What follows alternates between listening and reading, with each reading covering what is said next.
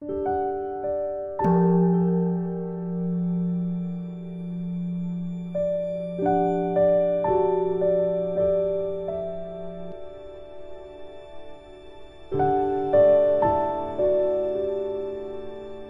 家好，很开心又到了我们一起学习狂论的时间了。呃，这一周大家有精进的向内调伏，造很多善业吗？如果那样的话，就太随喜了。那今天我们继续学习，翻开广论三百七十五页第二行，在广论的校订本呢是八十九页最后一行，我们一起。来看原文，准备好了吗？要开始喽。前说正定妙堪能性，是神变等功德所依，犹如足故，名为神足。成就此定，略有四门：为由猛力欲乐所得，即由恒常精进所得。观则所缘得三摩地，名欲三摩地、尽三摩地、观三摩地。若心素有三摩地种，依彼而得心一净性，名心三摩地。此乃辩中边论书等所说。前面所讲的堪能等持，就是具有堪能的定。堪能呢，就是我们想行持什么善法，就能。随心所欲的行持那个善法，然后具有这样的堪能性的等持呢，就是神变等功德的一处。获得这样的定之后呢，我们才能够进一步修出什么呀？神通变化等等，可思议的和不可思议的种种的功德。有一个譬喻，就是说像拥有双足一样，它能够支撑我们的身体自由的行走、站立，或者做各种我们想要做的动作。去我们想去的地方，所以这样的等持呢，就犹如足故，名为神足。那么要成就这样的等持，有几个方法呢？有几个门径？有四门。什么？欲求三摩地、精进三摩地、观则三摩地，最后一个什么？心三摩地。那透过。强猛的欲求而获得，然后透过长久的精进而获得，以及透过分辨所缘而获得等持，这三个称为欲求三摩地、精进三摩地与观则三摩地。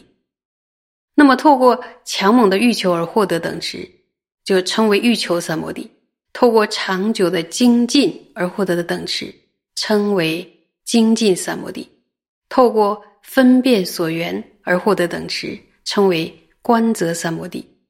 依靠内心原有的等持的种子而获得了一心专注，就称之为什么呀？心三摩地。这是哪本论中所讲的？就是《辩中边论书》等所宣说的。所以呢，欲求三摩地、经济三摩地、观则三摩地、心三摩地四个各有不同的特色。我们接着再往下看，请看原文。注意哦，注意看，找到行了吗？太退弱者，太退弱者为太缓慢，结合为太高举者为太侧立，意为须离彼二而修。那么极度的退弱是指过度的什么呀？松缓，太放松了，太放缓了。那结合为极度高昂呢？就是它过度紧绷。这个意思就是说，修订的时候呢，应该远离这两种情况，就不能太松，又不能太太紧绷。那这个这个度呢，就是让大家坐上修的时候，要反复的去实验，去调到那个松紧适度的那个频道。那么，禹王大师在《四家合注》里有解释这四种神足的差别，说先前修持的阶段的时候呢，在四种因的当中侧重于以强猛的欲求而获得，就称为欲求神足。那么，强猛的欲求是什么呢？大家可以想一想，注意哦，他这是强猛的欲求，不是不是一般的，不是很想，是强猛的欲求。接着呢，侧重于长久的精进而获得，就称为精进神足。观察一下这个精进神足，这种呢，大家可以去体会一下，就说艰苦卓绝的用功，在修订的时候具备修订的那些条件都得要去具足，然后定境不现前，绝不罢休，昼夜努力，经年努力。大家最著名的就是夜不倒单了，对吧？就是不倒单。然后这里的不倒单呢，就是要一直对峙沉掉，然后不是说你坐着睡着，那个应该不对。所以，这个由恒常精进所得的这一段，大有一种不经一番寒彻骨、拿我梅花扑鼻香的意味儿。尤其是呢，恒常精进非常的耀眼。那么，接着是侧重于分辨诸法的观则而获得，就称为呢观则神助。然后，透过存在于心中的前世串习的等持的种子的力量。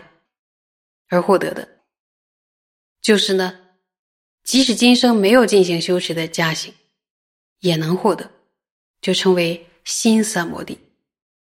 那么这是什么意思呢？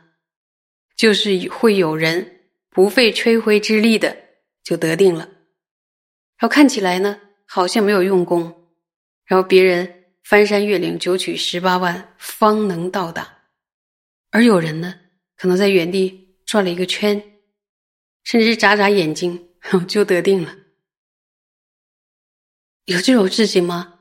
真的是有的。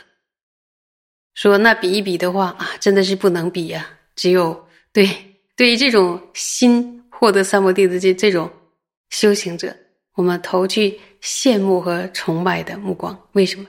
因为他前世修了呀。说有这样的有这样的公案吗？有的。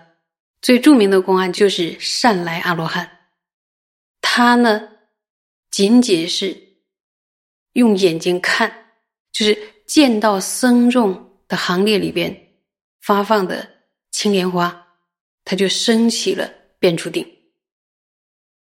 注意哦，他是看看到了青莲花，是那个供僧的在僧众的行列中那个供养的那个青莲花，然后就一下子得定了。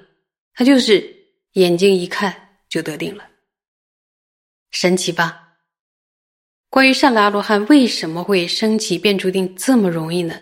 其中有有一个非常美妙动人的故事，你们会想听一听吗？其实那个故事对于我们现在呢有很多很多的启示。如果你们真的想听的话呢，下节课我们就一起。学习一下善来阿罗汉的故事，然后如果你们觉得都很熟悉了，往下讲的话呢，那我们就往下讲。在首播的时候，对，就是此时，然后你们可以在那个留言留言那个地方告诉我，我估计你们会想听吧。谢谢。